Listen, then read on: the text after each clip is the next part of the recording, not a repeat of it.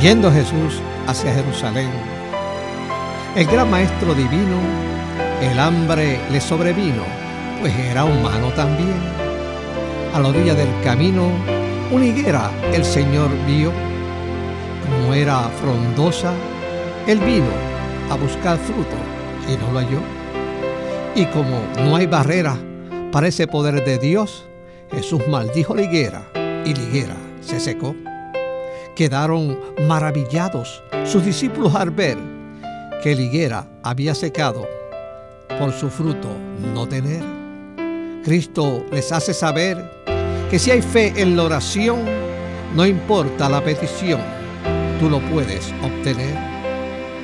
Con esto nos da a entender que nosotros como humanos tenemos que aprender a dar fruto de cristiano.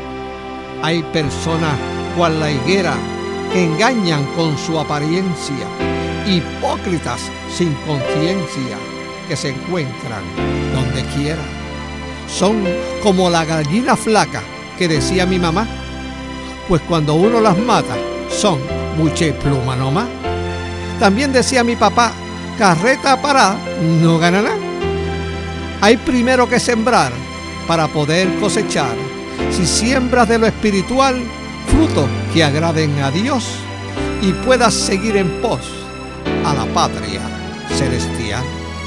Comienza a trabajar y predica donde quiera que no te vaya a pasar lo que le pasó a la iglesia.